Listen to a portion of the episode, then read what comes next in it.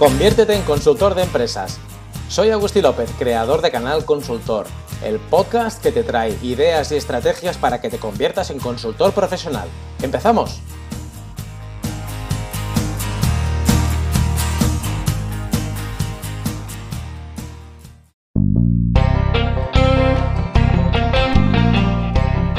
Una de las decisiones que deberás tomar como consultor es tu grado de especialización en una área de conocimiento o incluso en un sector de actividad. Focalizar tu propuesta puede ser una vía muy válida para que tu proyecto de consultoría se consolide y te dé los resultados esperados. Para profundizar en ello, en este episodio de Canal Consultor, hablamos con Jorge Mas, consultor especializado en retail.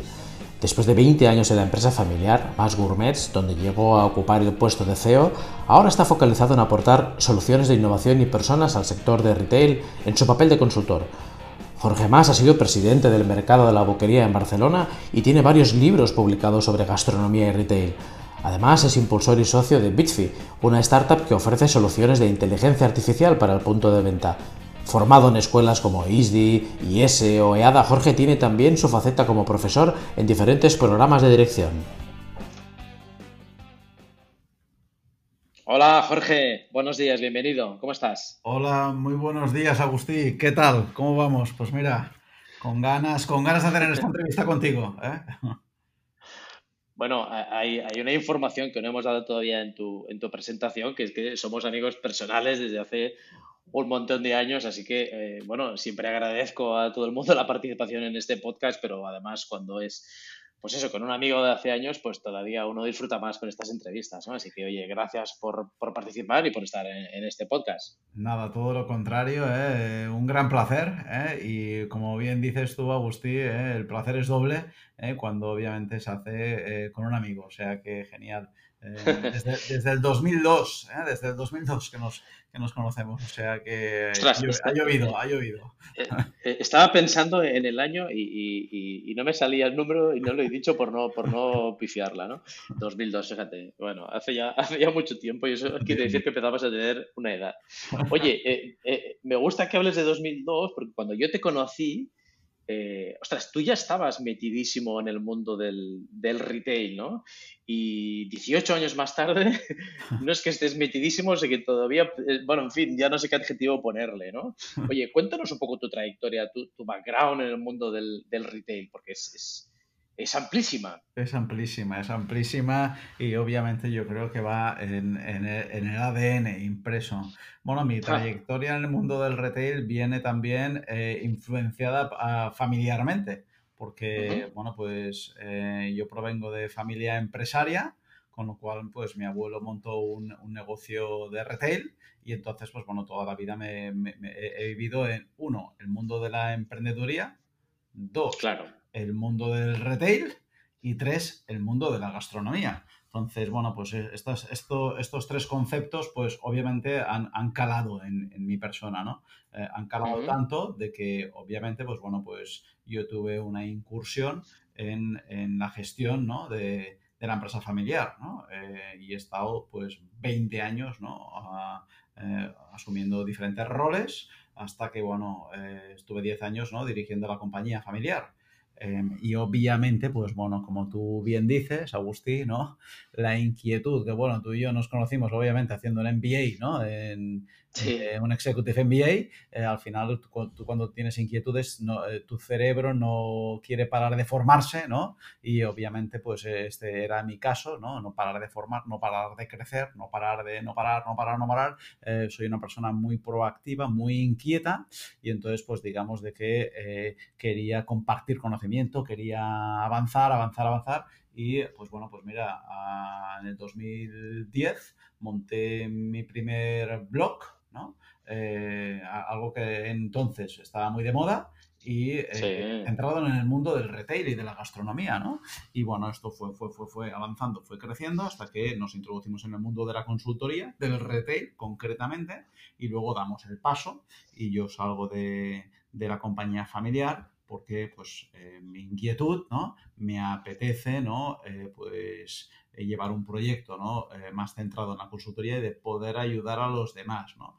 Eh, pues bueno, todo, el bagaje y el background ¿no? Eh, empresarial que, que, bueno, pues que con gran satisfacción, ¿no? Porque cuando tú y yo nos conocimos, yo estaba en, en Más Gourmets y ya veías, ¿no? Que tenía la pasión, ¿no? Y sigue estando, ¿no? Obviamente. Bueno, eh, sí, esa, sí, esa pasión sigue estando y con mucha estima, ¿no? Por, por el negocio que fundó mi abuelo y que, bueno, lo quiero con locura y que me ha dado grandes alegrías. Entonces, bueno, pues, pues ahora digamos de que, bueno, pues eh, se abre un nuevo camino, un nuevo camino de crecimiento y, eh, bueno, pues donde, em, en mi opinión personal, es, ostras, eh, todo lo que yo estoy haciendo aquí en una compañía familiar, pues afortunadamente, pues tiene más miembros que le pueden dar continuidad y eh, por qué no podemos ayudar a otras compañías a que crezcan, creen valor, eh, mejoren ¿no? Eh, su creatividad, su innovación, su implementación de objetivos, es decir, se, em, no, no me sabía poco porque no sería la palabra, pero Sí. tenía una gran necesidad de ayudar a más compañías. Era, era algo que, bueno, que, que- que lo llevas dentro de decir, ostras, ostras, ostras, ostras. Eh, entonces, bueno, pues como escribir un libro, como todas estas inquietudes. Entonces, Mm, al final, eh, pues bueno, todo este background, siempre, Agustí, lo he centrado en el sector retail, dentro de la boquería, como vicepresidente también, intentando ayudar a gremios también del sector retail. Bueno, y entonces, eh, em, me, me mueve el retail, ¿no? Eh, cuando viajo siempre em, por defecto profesional, aquellos viajes, ¿no? Que, que en realidad eran viajes de placer que haces en verano, ¿no? Pues bueno, Sí. mi, mi familia acababa un poco harto de mí, ¿no? Porque, porque se convertían en viajes de prospección comercial, ¿no? Y, entonces, bueno, pues había momentos críticos, ¿no? De que la familia decía, bueno, pero esto es placer o trabajo. Eh, nos vamos a dar la vuelta y ya vendrás, ¿no? Tal cual, tal cual. Tal cual. Acababa, en muchos aspectos acababa así, de decir, oye, tarde libre. Tarde libre. Bueno, porque, porque tú además, yo, yo recuerdo que has sido una persona muy innovadora en el mundo del retail, eh, lanzando todo tipo de iniciativas y buscando, bueno, pues eso, el camino de la innovación en, en un sector que, que a menudo está muy instalado en, en lo clásico, lo convencional, ¿verdad? Sí, sí, sí. eh, bueno, eh, así es, porque me encanta de alguna manera hacer las cosas diferentes. Todo y que es cierto y es una realidad que a veces ser excesivamente innovador eh, requiere tiempo y te da, bueno, y te da pues eh, frenos, ¿no? Y, y, y- y valapalos porque, bueno, pues tu entorno a veces no está preparado para ese cambio y entonces pues no, no asimilan, Sí. ¿no? De golpe y por un lado tienes el freno de no poderlo llevar a cabo y por el otro lado tienes el freno también de, del mercado que todavía no está preparado para digerirlo. O sea que la innovación es una maravilla, pero se ha de ir también, se ha de aterrizar, ¿no? Lo que hoy en día llamamos el MVP, ¿no? El MVP, el test, el Sí. test, que esto Sí, es algo que recomiendo mucho y que, y que toda la vida nosotros sí que eh, lo hemos hecho. Hemos hecho una prueba piloto, eh, se ha dado garantías, entonces luego te lanzas a la piscina. Pero sí, sí, cierto, el nadar, el nadar contra corriente, ¿eh? Eh, ilustre frase de Sam Walton, ¿no? Eh, fundador de Walmart, eh, y que hoy, ¿no? Esas palabras las refleja Joan Roch de Mercadona en alguna entrevista, pues es una realidad. Hay que nadar Sí. contra corriente, hay que hacer las cosas diferentes. Y en una situación como la que estamos ahora de COVID, más todavía. Oye, ¿co- ¿cómo empezaste en el mundo de la consultoría? Porque eh, cualquiera que, que ya se dedica a este tipo de servicios sabe que al principio, bueno, pues no es sencillo, ¿no? Es decir, tú un día tomas la decisión, y dices, oye, mira, yo voy a aportar valor a los demás, voy a ayudar a otras empresas, bueno, ya, ya, sí. Y todos empezamos así, abres una página web y, y tiras contactos, pero ¿cómo, cómo- empezaste a introducirte en este mundo? ¿Cómo fueron los inicios, Jorge? Pues los inicios eh, eh, muy duros, como, como, como son ahora también, ¿no? Más duros, ¿no? Sí. Con la situación del COVID. Pero, pero en definitiva yo, yo digo que en mi caso, en mi caso personal, yo también eh, soy una persona, Agustí, eh, positiva y optimista y eh, Sí. que esa, dureza, esa dureza la veo como un valor. Entonces yo en mi caso, yo digo que yo he pasado de retailer a consultor, ¿no? A consultor. De, de- de retailer a, a di- de dirigir eh, compañías de retail a intentar ayudar ¿no? a compañías de retail. Entonces, ¿qué, qué, qué sucede en este aspecto? Que eh, me ha dado muchas veces una ventaja competitiva. Y me explico. Eh, al final estoy tratando con personas que eh, empatizo rápidamente porque detectan que eh, hay veces que el, mensaje entre consultor, ¿no? Lo digo porque he estado en la otra parte también, ¿no? Sí, sí, sí. servicios externos. Entonces, el consultor con el cliente hay una distancia, en el sentido de que eh, hay veces que puede ser un mensaje teórico o no aterrizado, ¿no? Cuando tú eh, ya has vivido esos problemas, pues, ostras, este propietario de compañía o este equipo comercial o, directivo eh, empatiza mucho de decir, ostras, tú has vivido estas situaciones, tú, tú, pero, pero lo has vivido no desde una implementación de proyecto, lo has vivido desde dentro. Con lo cual. Porque lo has, sufrido en tus carnes. Correcto, con lo cual nos entiendes. Entonces, en este aspecto, esos inicios, eh, que el, inicio más duro, yo te voy a decir, Agustí, que es el de conseguir clientes. Es claro. O sea, cuando la L de decir, bueno, ¿y ahora cómo capto clientes? ¿no? O sea, tú piensas, Agustín, que eh, tú cuando tienes un punto de venta, ¿no? sea online o offline, el cliente, entre comillas, te viene. Sí pero cuando tú tienes una consultoría, el cliente no te viene. Te viene cuando tú ya has generado un poquito de masa crítica, que es el boca a oreja. Pero si tú tienes que hacer acciones comerciales, son durísimas. Porque es como, o sea, al final yo, lo, yo comparo la consultoría, ¿no? Como actualmente, siglo XXI, ¿no? 2020, ponte a vender el cualquier producto físico a puerta fría. Venga, ves a las casas a vender producto. A ver cuántos vendes. a ver qué pasa. Spoiler, no te compran. Esa es la situación que vive el consultor, ¿no? Que inicia un proyecto. Se siente como el vendedor de libros, el vendedor de, de producto físico, de tecnología, de lo que sea, en puerta fría, que no le hacen ni caso. Sí. Bueno, porque la consultoría es, un, servicio de confianza, sobre todo. para ponerte en manos de un consultor tienes que confiar en que aquella persona, bueno, pues tiene, tiene las soluciones, tiene la metodología que tú estás buscando. Pero claro, cuando eres un desconocido, pues todo ahí, todo son barreras. Correcto. Correcto. Y luego, eh, eh, o sea, al final es esto, es decir, ¿cómo, cómo consigo el lead, ¿no? ¿Cómo consigo contactar, ¿no? Red de contactos, pero, pero, pero luego algo, algo que a mí, Agustín, se me hizo muy, muy, muy difícil en los, en los inicios, fue entender la venta, el cierre de la venta. Es decir, eh, ibas a una visita a un cliente, salí, y salías de la visita esperando que en 48 horas, 72 horas te dijese que sí, que empezamos. ya, no, no va así exactamente, Jorge. Evidentemente, evidentemente, pero claro, cuando tú te dedicas ¿no? a vender eh, alimentación, ¿no? que era mi caso, ¿no? Pues eh, bueno, venía ¿no? y el cliente se lleva la compra ya, ¿no? es inmediato. Eh, con lo cual, en un producto, pues yo buscaba esa inmediatez. ¿no? Y claro, cuando esa inmediatez se demoraba en el tiempo, al principio dices, ostras, qué grosería, no me, no me contesta, qué, qué grosería, qué grosería. Sí. Tarda una semana, 15 días, y, y, esa, y tú tienes que ir detrás cuando en tus inicios, eh, eh, bueno, pues o, o, o, entiendes que la consultoría o vas detrás, o posible que no se cierre la venta, cuando vienes de otro sector, ¿no? que es la, la, venta propia de, de, de producto, ¿no? pues eh, lo puedes ver como una intimidación, ¿no? O sea, por ese paralelismo de decir, oye, la, la, gente no sale a las tiendas a perseguir a los clientes. Entonces, haces este sí, entre la venta de servicios y la venta de producto y esos inicios fueron durísimos. Durísimos en entender cómo es el funnel, el funnel de la venta de consultoría.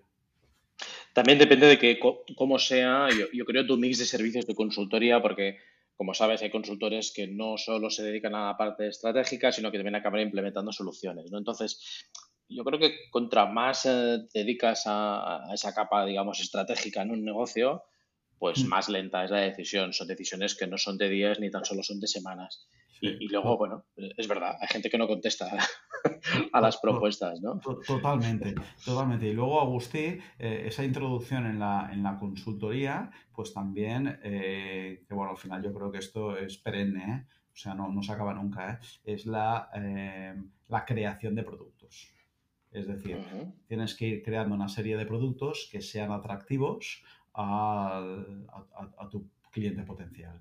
Y en, y en esos inicios, ostras, pues yo en su día, pues bueno, pues eh, tenía que encajar cuál es el producto estrella, ¿no? Ahora, por ejemplo, pues tenemos dos productos súper estrellas, que es eh, las 3 Ps y el Value Retail System, que es como, como implementar objetivos, algo que parece mentira, pero Agustí, en el sector retail eh, no, ya, ya. Sí, sí, no se implementa adecuadamente e incluso hay casos en que no hay objetivos. Entonces, al final, yo siempre pongo el mismo, el, mismo ejemplo. Es decir, o sea, esto es como coger y, ahora, ahora obviamente no, pero en situaciones estándar, irte de vacaciones sin planificar el viaje. Es decir, alguien se va al aeropuerto sin billete y lo compra en el propio aeropuerto. ¿A dónde vamos? Eh, pues venga, allá. Em, con lo cual no, o sea, precisamente cuando uno planifica su viaje de vacaciones es que prácticamente le lleva todo todo el invierno, ¿no? Y, yo creo que la parte suculenta ¿no? y, y, agraciada de esa planificación, donde vamos, tal, eso hay como una experiencia y un divertimento, ¿no? Pero uno sabe que intenta minimizar el riesgo de que, oye, esa semana, esos 15 días, ¿no? Que se va, eh, tenga el mínimo riesgo posible y salga todo de maravilla. ¿Qué restaurantes vamos a ir? ¿En qué hotel es el más adecuado? ¿Qué vamos a visitar? Etc. Hay una planificación, bueno, que hay veces que dices, bueno, yo he conocido a personas y dices, oye, dedícate a ser guía de viajes, porque has hecho una planificación excelente. Pues eso, en la implementación de objetivos, no entiendo por qué no se lleva a cabo. Bueno, pues este producto eh, da resultados. Eh, implementamos también un KPI para que la gente entienda, pues cuando tú entras, ¿no?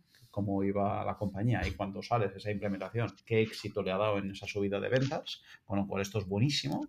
y, luego eh, las tres Ps, ¿no? Que esto, las tres Ps, em, bueno, en, el libro Agustí, que que, bueno, uno de los libros, ¿no? Que se llama Porque unas tiendas venden y otras no, en la era digital, se habla de eh, las 7 Ps, ¿no? Las 7 Ps es la cadena de retail. Pues hay un producto que valoramos la supervisión de las 3 Ps, cómo tiene el place, ¿no? El espacio, el punto de venta, cómo tiene el producto y cómo tiene el people, ¿no? Las personas, cómo, cómo realmente forman, atienden al cliente, etcétera. Entonces, es un, no, no, a mí no me gustaría llamar la palabra mystery shopping porque está un poco, pues bueno, en, no en desuso, pero hay veces que, bueno, pues que se puede malentender, sino al final a mí me gustaría decir que es una, una, una propuesta de mejora, ¿no? De valor en el punto de venta con unas tres Ps. Entonces lo que hacemos es una supervisión, un controller de cómo mejorar estas tres Ps. Y estos dos son los productos estrella Agustí que ahora tenemos.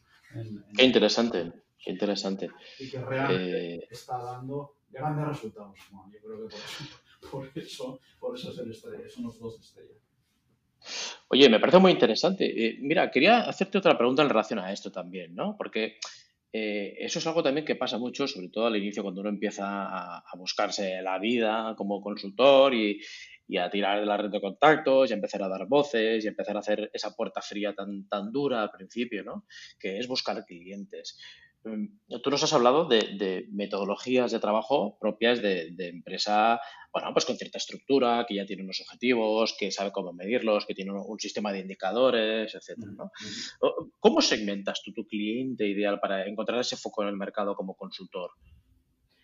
Pues, pues, pues, pues mira, eh, yo normalmente, Agustín, esa segmentación se eh, la hacemos por número de puntos de venta. Sí que es sí que hay una realidad que, eh, eh, al menos en nuestra compañía hay veces que hemos hecho un café para todos. Y me explico, ¿eh? Que mm. ese es uno de los grandes dilemas que a día de hoy todavía ¿no? está en cuestión interna estratégica, ¿no? Es decir, ¿cuál es nuestro cliente? Porque, claro. ¿cuál es nuestro cliente? Porque al final dices, Claro, el cliente idóneo, eh, idóneo, Agustín, es el cliente medio, ¿no? Una empresa intermedia, ¿no? Con una facturación, pues, de más de 10 millones de euros, eso sería lo ideal. Pero, eh, ¿tienes, ¿tiene cabida el crear más? Un cliente que factura, me lo invento, ¿eh? 200.000, que tiene un punto de venta y factura 200.000 euros al año. Sí. Lo que entendemos por una tienda, vamos. Correcto, correcto. Un punto de venta. ¿Tiene cabida? Sí, tiene cabida. ¿Sería el cliente idóneo? Pues no. No sería el cliente idóneo. Oh, ostras, ¿y por qué lo cogéis? Entonces, esa segmentación muchas veces es, bueno, pues, pues hay, veces que por, porque crees en el proyecto, crees que le puedes dar una gran ayuda, es una empresa que igual está empezando y que ves el potencial y que puede, ahora factura 200.000, pero sabes que aquello va a ser una empresa que en tres años se va a colocar con 10 puntos de venta, ¿no? Entonces, eh, esta es la gran dificultad, Agustín, de decir, ¿cómo hacemos esa segmentación y cómo hacemos ¿no? ese corte, ¿no? Porque hay clientes que no entrando ¿no? En, en, la segmentación estándar que hemos creado como compañía, lo tenemos que romper por el potencial posible. Claro, por la evolución que pueda tener. Correcto, correcto. Sí, sí. Y, y, yo te, y, yo te, diría, Agustín, que tú sí que también eres un, bueno, eh, tú sí que eres un experto en consultoría. Gracias. no, es así, es así. Que, oye, eh, van a notar, van a notar que somos amigos. ¿eh? no, no, es así. Danos un tip de cómo eh, eh segmentar adecuadamente y no salirse ¿no? de tu línea recta, porque hay veces que se hace difícil y creo, eh, al menos como dice la gran mayoría, ¿no? De, gente muy reputada y con mucho éxito en el mundo de la consultoría, que es la, está la, esa es la clave, ¿no? La clave de, de, facturar más y de, y de no, no, no descentrarse. Mira, yo, yo, yo, creo que para no engañar a nadie y para no vender humo, hay, hay que ser un poco claros y transparentes con un, con un tema, que es Oye, tú primero tienes que llegar a final de trimestre. ya no te digo final de año, ¿eh? te digo final de trimestre cuando estás empezando. Entonces, es posible, porque por lo menos yo sí lo he hecho cuando empiezas, que oye, mm, no coges cualquier cosa, pero tampoco renuncias a todo porque tus principios y tu segmentación y no sé qué, porque tienes que preocuparte de ingresar dinero. Eso es fundamental para que el negocio se mantenga. Otra cosa es, perdón, otra cosa es cuál es tu estrategia. Yo creo que tu estrategia tiene que ser clara y la segmentación, eh, contra más específica, mi experiencia personal, contra más específica mejor. Si tú eres capaz de decir, mira, pues yo me dedico a empresas de retail de este tamaño, con estas condiciones, tal, tal, tal, tal, tal, pues acabarás teniendo una cartera de clientes pues un poco de esa dimensión hayas hecho, otra cosa es si has hecho bien el análisis de mercado en cuanto a dónde está la oportunidad y qué volumen tiene. Pero si tú tienes una segmentación, eh, yo creo que cuanto más avanzada mejor, es más fácil que acabes atrayendo a esos clientes ideales por diferentes mecanismos, porque haces puerta fría, porque das charlas, porque escribes un libro, porque tienes un lead magnet, por lo que sea, ¿no? En cambio, si no haces ningún tipo de estrategia, si no segmentas y dices, oye, mira, dinero es dinero, eh, a mí me da igual pyme que grande, que mediana, que industrial, que retail. Bueno, pues eso es, eso es un camino a la mediocridad bastante rápido, en mi opinión. ¿eh? Lógicamente, eh, cada uno habla de su experiencia, ¿no? Pero precisamente yo creo que una de las claves para poder marginar bien como consultores es tener una segmentación correctamente hecha. Y entonces en base a eso, bueno, pues ir definiendo propuestas de valor, productos, servicios que encajen a tus clientes en función de lo que ellos necesitan. ¿no? Pero creo que es, algo fundamental, vamos. Y es un error muy habitual de, los consultores, ¿no? El, bueno, yo toco todo tipo de empresas, todo tipo de sectores y tengo una oferta variadísima. Bueno, pues eso es el desposicionamiento que te lleva a, bueno, pues eso, a sufrir a final de trimestre, ¿no? Súper interesante, sí, súper interesante. Bueno, oye, que la entrevista te la, te la hacemos a ti. Súper interesante, no, no, pero súper interesante, ¿eh? eh em, o sea, este tip, ¿eh? A, a, marcarlo en fuego, ¿eh? A marcarlo en fuego, a tenerlo, a tenerlo enmarcado y, y, y, a ponerlo en práctica, porque sí que es, sí que es realidad que, que el, desenfoque hay veces y, yo desde mi punto de vista, Agustín, creo, no sé si estarás de acuerdo en este aspecto, que en situaciones como la actual de COVID, ¿no?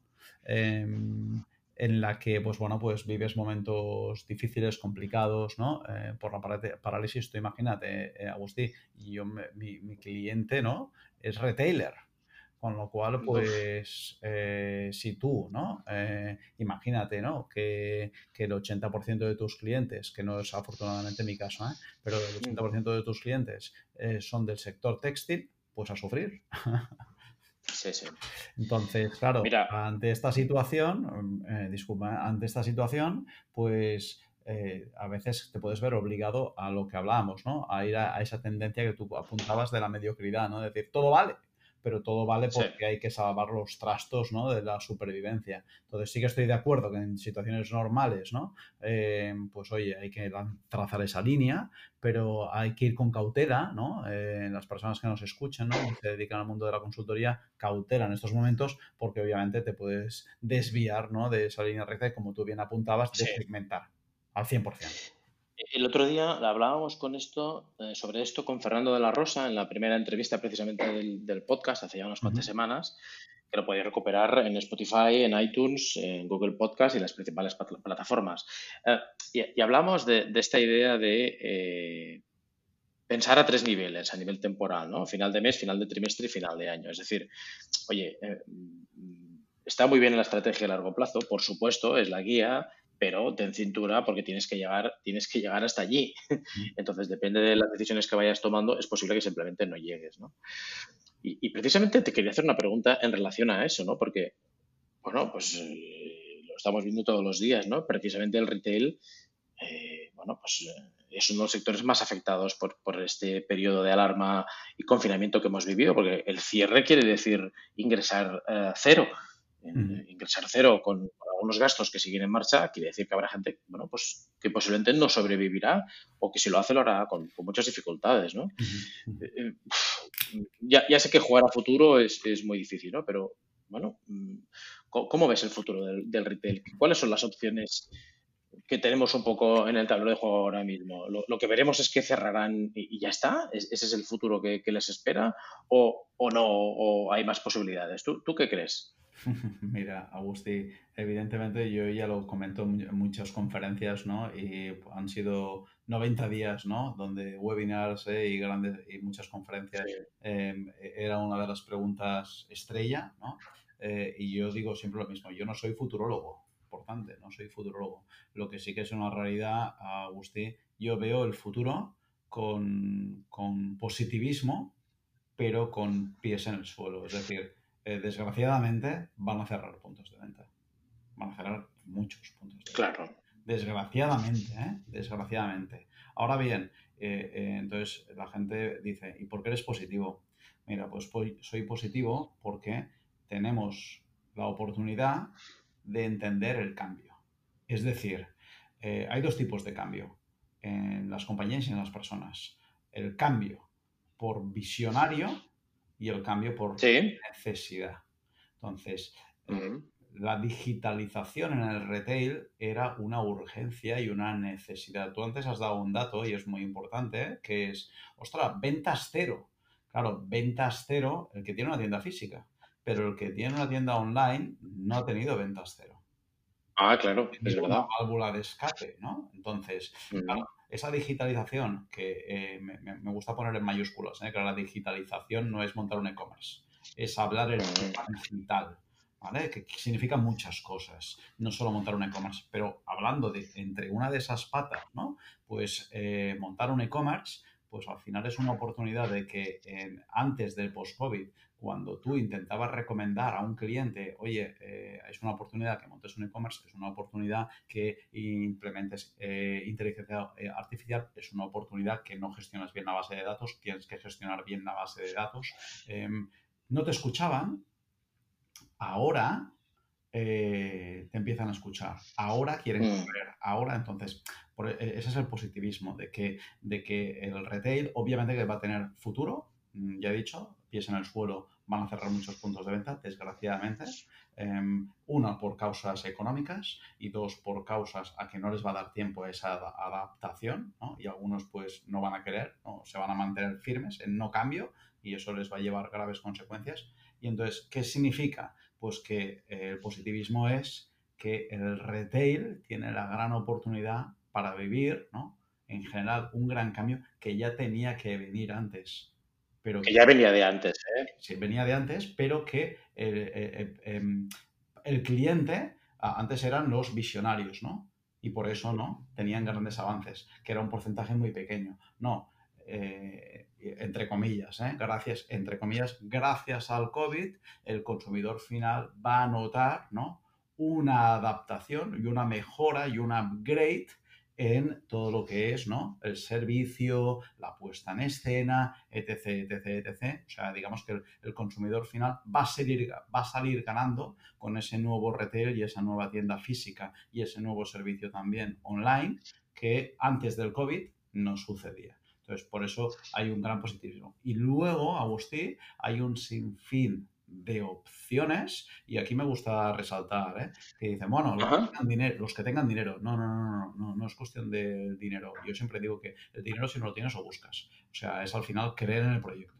¿vale? Entonces, eh, hay un sinfín de oportunidades para que el retail sea creativo e innovador de cara a futuro. Y te, pongo un ejemplo, ¿eh? un ejemplo. Sí, sí, por favor. Y, ya, no, y ya no, no, nos vamos, no nos vamos a un concepto de eh, digitalización, ¿eh? es decir, bueno, otra vez los pesados, ¿no? Con la introducción de inteligencia artificial, con, con la digitalización 360, etcétera. No, no, no. O sea, un ejemplo de innovación. Es decir, el retail puede tener una influencia y una sinergia en el mundo del cine. Es decir, el cine se puede implementar dentro del retail. O sea, al final eh, dices, em, ¿por qué no podemos hacer historias del mundo del cine eh, implementadas en los retailers? Una película eh, o un cortometraje de la historia ¿no? de pues bueno, pues un vendedor. ¿no? Entonces, em, al final, el cine te puede ayudar a que todo lo que son las redes sociales, que también forman parte de esa digitalización, tenga una serie de cápsulas de cinco minutos, o sea, lo que antes llamábamos anuncios, pues ahora, desde mi punto de vista, son pequeños tips donde el mundo del cine puede dar un upgrade al sector retail. Y esto me parece a mí que puede ser eh, fascinante. O sea, tener el Hollywood de retail puede ser una influencia positivísima. Y pues bueno, pues este es un apunte de influencia donde el mundo del cine puede ser una buena sinergia para el sector retail. Entonces, al final... Bueno, claro, porque, a menudo cuando hablamos de, o veníamos hablando, porque es que no es algo nuevo, ¿no? La COVID-19 ha significado un acelerón, pero, pero de digital venimos hablando hace ya no sé cuántos años, ¿no? Eh, eh, no, no, es solo eh, poner una tienda o no poner una tienda online, ¿no? sino que es todo lo que tiene que ver también con la relación, con la comunicación con, con los clientes. Exacto. Con, exacto. Tener una cultura digital. Exacto. Bueno, pues exacto. a las trancas. Tal cual. Entonces, yo soy un cliente de tienda X, para no poner marcas ni nombres. Oye, cada mes me envían una pequeña cápsula de 8 minutos del mundo del cine con mi marca, una historia. Me envían una historia. Cada mes una historia ¿Qué repercusión está teniendo esa historia en mi background, en mis emociones, en mis cinco sentidos? ¿Cómo va a repercutir a que eso yo tenga un crecimiento personal y un valor más en la marca? Porque al final el futuro del retail, vuelvo a decir, siempre ha estado crear valor en la marca, pero a partir de ahora esa marca va, a requerir mucha más necesidad de ser notoria para diferenciarse. Entonces, pues, bueno, pues Oye, podríamos seguir ¿eh? un sinfín de qué acciones el mundo, de, el mundo del el cine puede involucrarse en el sector retail. Y así otros sectores que pueden dar eh, vitamina, eh, vitamina y diferenciación eh, y nada, uh corriente que hablábamos en el sector retail. Pues, te, quería preguntar por una faceta tuya que quizás es más desconocida para, para, los que bueno, te ubican como especialista en retail, como consultor, ¿no? Que es, bueno, tu faceta como inversor, como impulsor de, de proyectos de una startup como, a ver si lo digo bien, Bitfy, se dice Bitfi, ¿verdad? ¿Cómo se dice Bitfi? Bitfi, madre mía, ya he metido la pata. Bueno, Bitfi, que me perdonen todo el equipo de Bitfi por cambiar no, no, nombre. al contrario, en, todo el mundo eh, eh, le pasa lo mismo, ¿eh? pero nosotros aquí hemos querido poner el bit, obviamente de bits, ¿no? Y fi porque es de physical. ah, muy bien.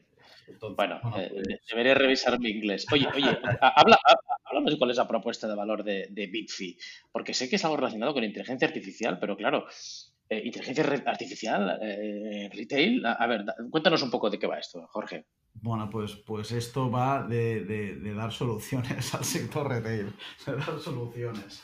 Mira, eh, la propuesta de valor, pues mira, Agustí, al final, y, o sea, que al final es el gran objetivo. Cuando tú tienes un sombrero, ¿no? Y eres retailer y, has estado 10 años dirigiendo una compañía, ¿no? Hasta el 2018, ¿no? Que fue el último año, y has estado luchando, te encuentras que eh, uno de los factores de riesgo que tienes cuando en el management del retail es el factor tiempo, el factor tomar decisiones rápidas y que esas decisiones estén bien digeridas. ¿no? Y obviamente decisiones con datos. Esto es importantísimo y en mayúsculas. No se pueden tomar decisiones sin datos, porque es una cultura ¿eh? de alto riesgo. Entonces, ¿Qué sucedía? Que tú al final, eh, sin nombrar también, puedes tener eh, CRMs, bueno, 100.000 eh, softwares y aplicaciones digitales que te dan datos, ¿no? Pero esos datos, luego, ¿no? Yo soy un crítico, esta es mi opinión personal, un crítico del Big Data. ¿Por qué? Vaya. Porque soy un crítico, crítico en mayúsculas, ¿vale? O sea, los que me oigan me tiran dardos, ¿no? Pero me, pero me, me, explico. Soy un crítico del eh, Big Data porque si tú eres una gran compañía, puedes tener un equipo que te analice esos datos. ¿vale? Sí, si tú eres una pyme, ¿no? como era mi caso, eh, pues no tenías un equipo que te dijera y te analice esos datos. Con lo cual tenías que estar mucho tiempo exportando Excel.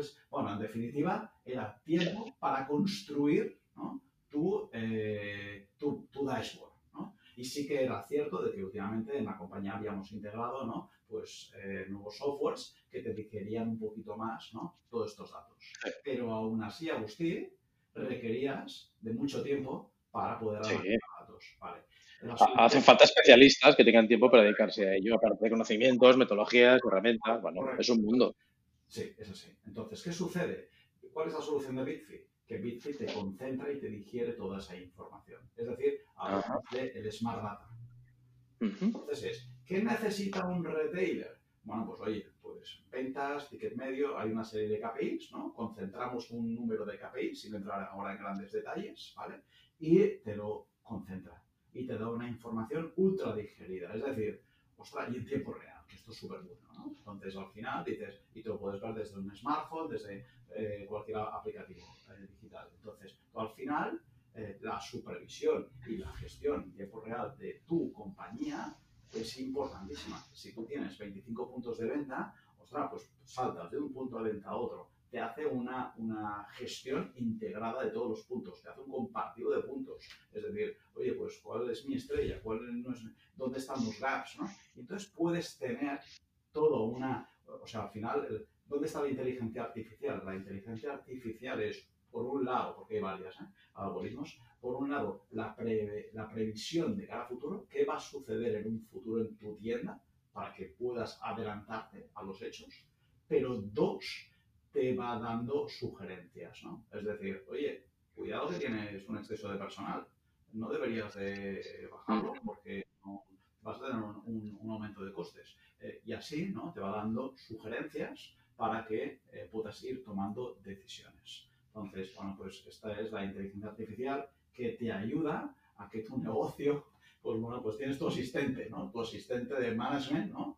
Eh, esta es la claro. de y que conforme eh, continuamente vamos mejorando las versiones y vamos intentando ¿no? pues que, bueno, pues que el, retailer tenga esta herramienta, pues bueno, pues su, su, asistente personal de retail que le ayude, ¿no? su mano derecha digital, que le ayude a poder tomar unas decisiones mucho más satisfactorias. Esta es la propuesta de. Qué bueno, qué, interesante, me parece una propuesta muy interesante porque es justo como lo has descrito, todas las herramientas que, podemos tener, unas más sofisticadas, otras menos, pero, pero bueno, que están ahí, ¿no? Incluso para una pequeña empresa, una, una empresa mediana, eh, en fin, el problema es quién trata esos datos y de qué manera se convierten en información estructurada que permita tomar decisiones, porque si no, bueno, pues... Eh, eh, son fuegos de artificio, ¿no? Al final, eh, es una nueva moda más que pasa y que al final es una carga de trabajo. Entonces, oye, me parece muy interesante, ¿no? ¿Cómo está encajando en, el retail este tipo de propuesta? ¿Qué, qué, qué respuestas encontráis de los clientes? Pues mira, tenemos de todo, ¿no? Lo que hablábamos antes también, ¿no? En, en, esta herramienta, eh, encontrar el target, ¿no? Encontrar el target. Entonces, aquellos clientes que tienen una gestión profesionalizada, lo que hablábamos antes de en, el producto Value Retail System, de implementar objetivos. Hay clientes que a mí, no me, a mí no me atabales con implementar objetivos, me estás dando trabajo, ¿no? Pues aquí con Bitfit pasa lo mismo, ¿no? el cliente que ya está habituado a software lo ve la panacea, ¿no? Ese es, claro. Un cliente medio dice, bueno, le das un oxígeno, lo quiero ya, eh, tardamos eh, tres, cuatro semanas ¿no? en la implementación, ¿vale? Eh, y lo quiero para ayer, ¿no? Y este es uno de clientes, pero, pero hay otro tipo de clientes que no lo entienden sinceramente, Agustín, no, no, no, no entiendo. Ya. O sea, lo, eh, tú, mm, uno de los valores que tiene Bici es eh, que es una tarifa plana. O sea, pago, el pago por uso, ¿no? Sí, sí. sí, sí, sí, punto de venta. Es decir, no hay implementación. Sabes perfectamente que a nivel de software, uno de los de software estándar, ¿no? porque ahora todo obviamente va cambiando, pero el software estándar, tú, oye, quiero implementar un CRM, oye, quiero implementar eh, otro tipo de software, ¿no? pues hay un, un peaje de entrada que es, eh, pues bueno, pues hacer todo el backup. Claro. O sea, ¿cuánto me cuesta hacer todo el backup, ¿no? Y luego la implementación del software, ¿no? Y, y, este peaje de entrada, Bitfit, eh, no existe. Con lo cual dices, otra, el día que tú quieras dejar de dar uso, dejas de pagar y punto, ¿no? En un periodo de permanencia mínimo de seis meses. Eh, pero que es una ganga. Eh, pues aún así hay clientes pequeños, ¿no? Obviamente, que no lo, que, que no, que no lo ven, Entonces, bueno, pues al final el target, ¿no? Es un cliente, pues, mediano con un buen número de puntos de venta y lo, lo, lo relevante, ¿no? Que haya, pues, eh, alias managers, ¿no? Que ya haya una, una gestión profesionalizada para que te puedan sacar el máximo jugo a la, a la herramienta. Porque, porque, el pequeño lo ve como, ostras, ahora tengo que dedicar tiempo, tengo que entender, ¿no? Eh, sí, hay una curva de aprendizaje, ¿no? Bueno, eh, y también porque el, la venta de tecnología es diferente, la venta de consultoría, ahí, siempre hay un pequeño grupo de, de early adopters, ¿no? De ese 10-15% de clientes del segmento que son sensibles y que lo van a entender y que lo van a probar y que lo van a testear y, el resto, bueno, pues es más perezoso, le cuesta unos años más llegar, ¿no? Sí, si, es, que llega. Sí, pero eh, efectivamente, ¿eh, Agustí, pero el gran dilema, y esto es una realidad y no es para vender la herramienta porque, oye, eh, que, que, compren otras herramientas, pero esto es lo que forma parte de esa digitalización en el sector. Claro. Es decir, claro, el idioma digital ostras, eh, si tú todavía ¿no? quieres estar con, con, los Excels, pues, o a veces que ni, ni, es el caso, ¿no? O sea, a mí me yo he llegado a, a oír, ¿no? De personas que, no, no, no, oye, yo no, no, no, no, no me entero ni de lo que vendo, ¿no? O sea, no puede ser esto, que no lleves una sí, sí. por semana de lo que vendes. ¿no? Sí, sí, sí, totalmente, Jorge, es así, es así, es así. No, no, no puede ser, ¿no? Entonces, bueno, pues formaría parte de decir, oye, te has de empezar a eh, digitalizar y a entender de que los datos, y lo que hablaba antes, tomar decisiones con datos, ¿no? pues es, eh, bueno, eh, es un cambio, es un cambio que va a transformar tu compañía. Qué interesante. Oye, fíjate que además de esa faceta como consultor y, y, también como impulsor, como emprendedor que eres, porque eh, bueno, pues eres una persona muy inquieta que siempre estás pensando en, nuevas iniciativas, ¿no? Pero hay algo que nuestros oyentes no sé si saben, que es que además tienes varios libros publicados sobre retail. Creo que son tres, lo digo bien, Jorge, no quisiera... cuatro, cuatro. Son cuatro, bueno, ya he vuelto a meter la pata, Dios mío. pues mira, yo estaba convencido que era... Pero no está bien, eso está bien, no está preparado, ¿eh? eh no, no, Así, damos un poco de juego. Dios mío, qué mal estoy quedando. Bueno, pues yo estaba convencido que eran tres los libros que había publicado. Oye, ¿cuándo ha sido el cuarto? ¿Qué me, qué me he perdido, Jorge? Cuéntanos un poco de tu experiencia como escritor. Porque cuatro libros no es un caprichito. No, no es un capricho, pero te he de decir también, Agustí, que hay uno que estoy haciendo ahora. Eh, otro y medio. Que, que, está tardando más de la cuenta y que, bueno, pues cada vez a veces se hace más complicado el encontrar tiempo y, bueno, encontrar ese momento para, para inspirarse y, y sacar juego, pero sí, sí, si por mí fuese me encantaría sacar un libro cada año si pudiese ser, pero, pero sí, sí, es esa inquietud. Eh, y me inicié, Agustí, con, con sacar libros ¿no? Eh, gastronómicos, porque los dos primeros libros sí que fueron gastronómicos. El primero de ellos se llama Barcelona Gourmand y al final sabes tú perfectamente, eh, porque tú también, ah, sí, ¿no? Está, estás ahí por la labor. Sí, sí, sí, Estás ahí por la labor de, también de sacar un libro. Entonces, bueno, pues al final tú, eh, la inquietud de sacar un libro es por compartir conocimiento.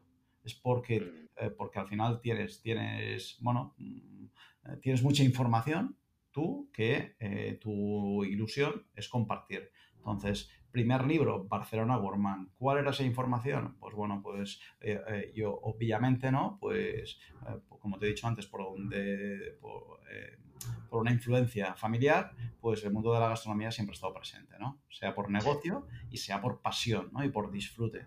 Y bueno, pues obviamente, pues a mí me han enseñado, ¿no? a, a, mejorar el paladar, ¿no? O sea, yo recuerdo que mi padre, pues, oye, eh, tenía siete años, eh, seis años y ya traía, ¿no? productos, ¿no? Pues venga, tenéis que probar esto, tenéis que probar otro, y, y, nos iba haciendo catas y, y, bueno, pues oye, al final eso de, se ha convertido en una, en una, pasión y pues, pues imagínate, toda una vida, ¿no? Probando, ¿no? Em, de profesional a, también a deleitarse y, disfrutar. Y, al final dices, ostra, em, ¿cómo puede ser que en Barcelona haya sitios, ¿no? o hacer un recorrido gastronómico tan brutales y eh, no están recogidos en un solo libro? ¿no? Y bueno, pues mm. la misión fue esta, de hacer un recorrido de lugares de tapas, de restaurantes clásicos, de tiendas, ¿no? De alimentación, ¿no? Eh, y hacer ese recorrido de decir, oye, pues Barcelona Gourmand, ¿no? ¿Dónde en Barcelona podemos ir a comer? Podemos disfrutar, etcétera. Y ese fue un recorrido maravilloso y mágico. Em, me encantaría hacer un Barcelona Gourmand 2, ya veremos, ¿no? Eh, es el caso, pero bueno, eh, fue un libro con mucho cariño. Este lo hice a nivel personal y bueno, fue eh, bueno, mi primer libro. Y ese primer libro siempre tiene un sabor especial. Luego saqué Boquería Gourmand con Oscar Uvide, también como coautor. Em, como bien sabes, Agustí, eh, pues bueno, pues la boquería siempre ha estado también en el corazón, ¿no? Em, durante muchos, muchos, años vicepresidente eh, de la boquería, todavía hoy em, seguimos allí remando y apostando por este gran mercado ¿eh? que, que, que, digo que se tiene que transformar y sí, tiene que seguir creciendo y mejorando. Entonces, pues bueno, pues hicimos un recorrido ¿no? por cuáles son las tiendas, ¿no? Es decir, un libro que está en inglés y, y catalán pues un libro donde, ostras, ¿dónde podemos comprar en la boquería? Pues eh, un libro, ya, es ideal. Coges este libro y oye, venga, haz, la ruta, la ruta por la boquería y disfrútala, ¿no? Eh, bueno, pues ¿y dónde?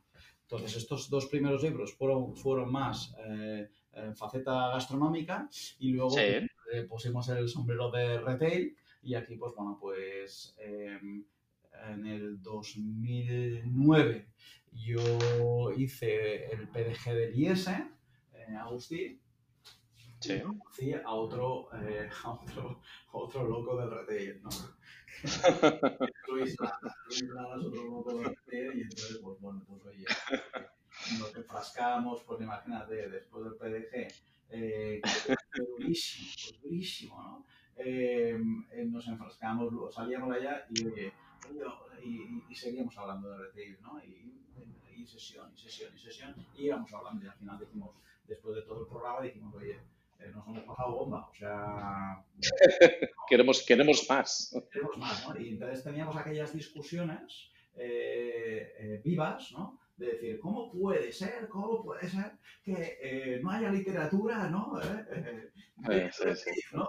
Lo, Eso me suena. ¿Cómo puede ser que no haya literatura, ¿no? Eh, y, nos teníamos que ir a libros siempre anglosajones, ¿no? Y, y dijimos, venga, va, vamos a ser valientes ¿eh? o inconscientes y vamos a sacar nuestro libro, ¿eh? el libro que nos gustaría leer. Y así lo hicimos. Y Luis y yo, pues, bueno, en, en, el 2012 lanzamos el libro Porque unas tiendas venden y otras no. Y bueno, pues eh, ha sido, bueno, ha sido no, es el libro más vendido de retail en España. qué bueno, qué bueno. Eh, un súper exitazo. Y nosotros nos gusta decir que no es un bestseller, es un long seller, ¿no? Porque mm. seguir comprando porque al final también es una guía práctica, ¿no? Eh, de, de, implementación. Y en el 2018 a, ese libro le hicimos una actualización, una revisión completa, donde pues hemos introducido campaigns, hemos introducido a los gurús del retail, ¿no? frases de los gurús. Bueno, hemos introducido muchas novedades y eh, pues bueno, pues hemos añadido ¿no? Eh, lo que es el concepto digital y en el 2018 lanzamos esta edición revisada al completo que se llama Porque unas tiendas venden y otras no en la era digital. Y, claro, pues, qué bueno.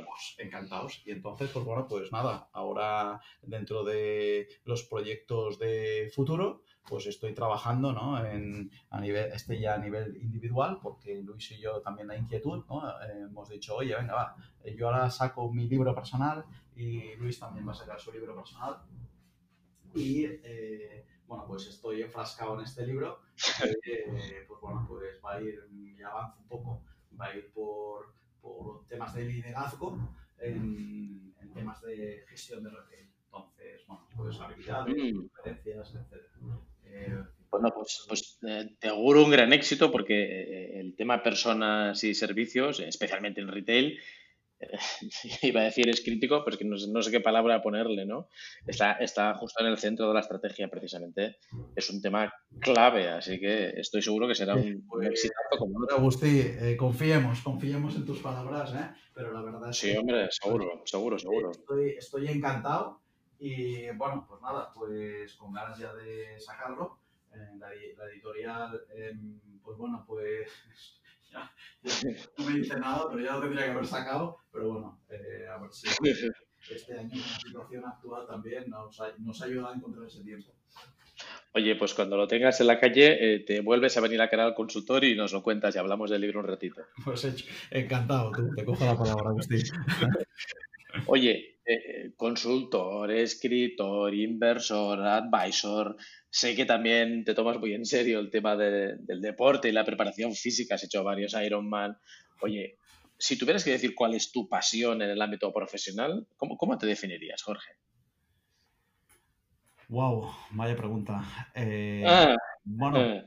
mira, yo sinceramente me definiría como un emprendedor porque en mm. definitiva el emprendedor es la, aquella persona inquieta, eh, proactiva, que le gusta crear cosas, ¿no? Entonces, pues, y, apasionada, porque al final el emprendedor es apasionado. Y, y, aunque le digan que las cosas no van a salir, pues eh, si cree, eh, no hace caso y tira para adelante, ¿no? Entonces, pues... Tiene ese punto de locura, ¿no? Exacto, ese punto de, de bueno, yo, yo creo que de aversión al riesgo. O sea, le pone el riesgo. Si fuese, si fuese todo muy línea recta, pues seguramente no, no, iría por otra cosa.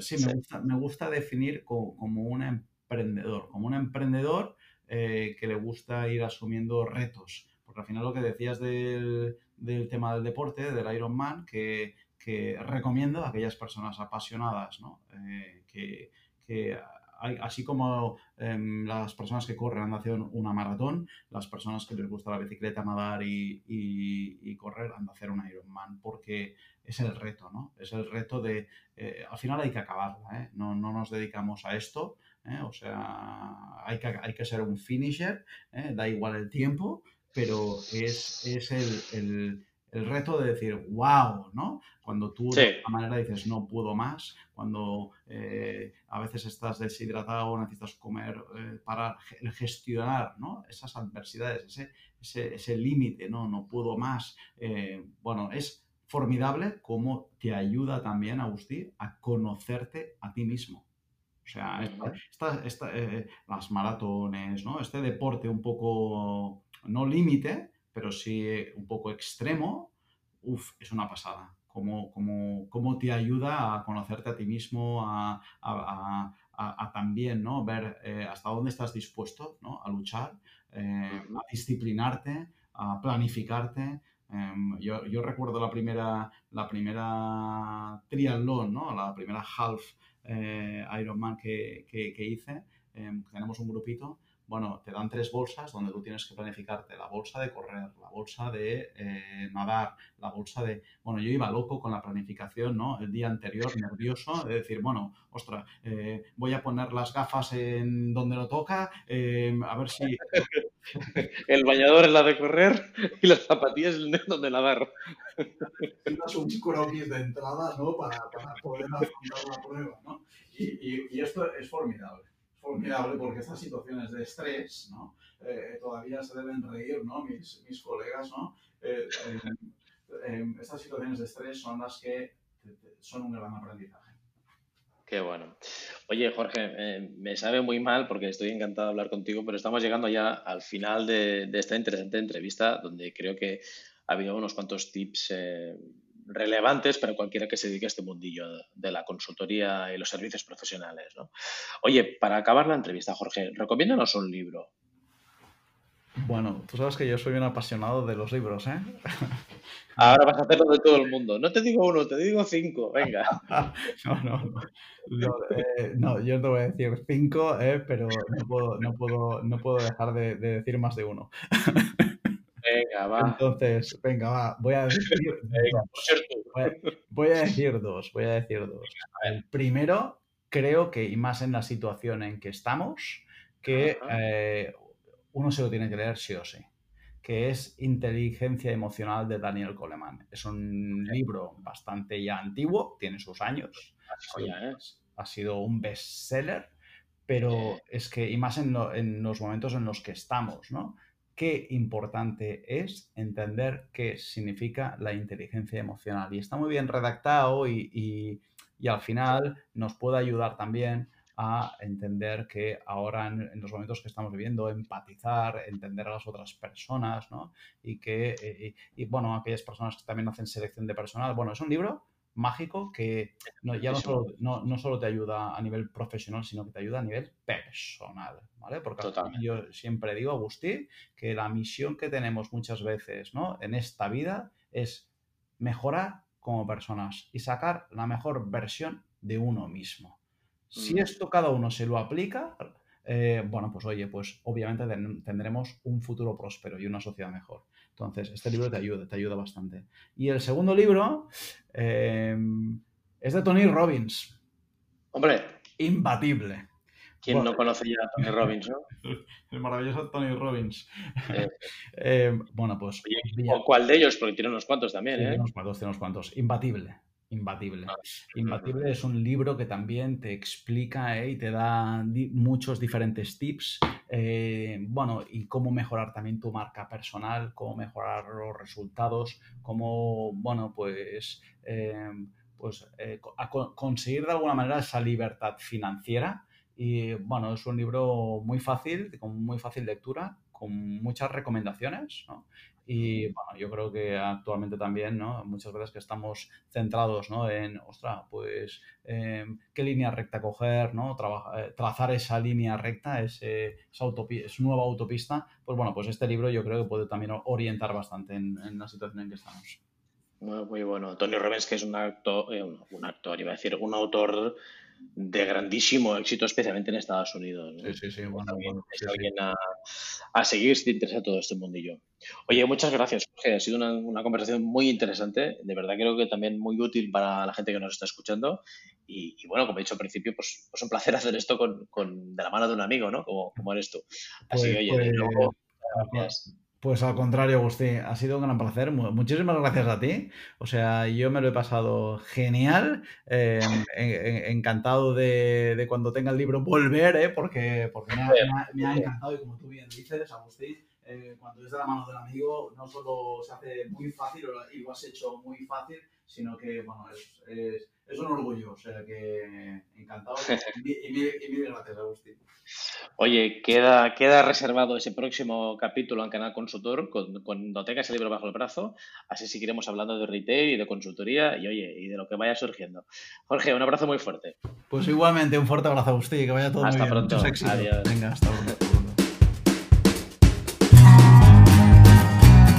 Gracias por escuchar este episodio de Canal Consultor. Nos vemos en el próximo con más ideas para ayudarte a ser consultor profesional.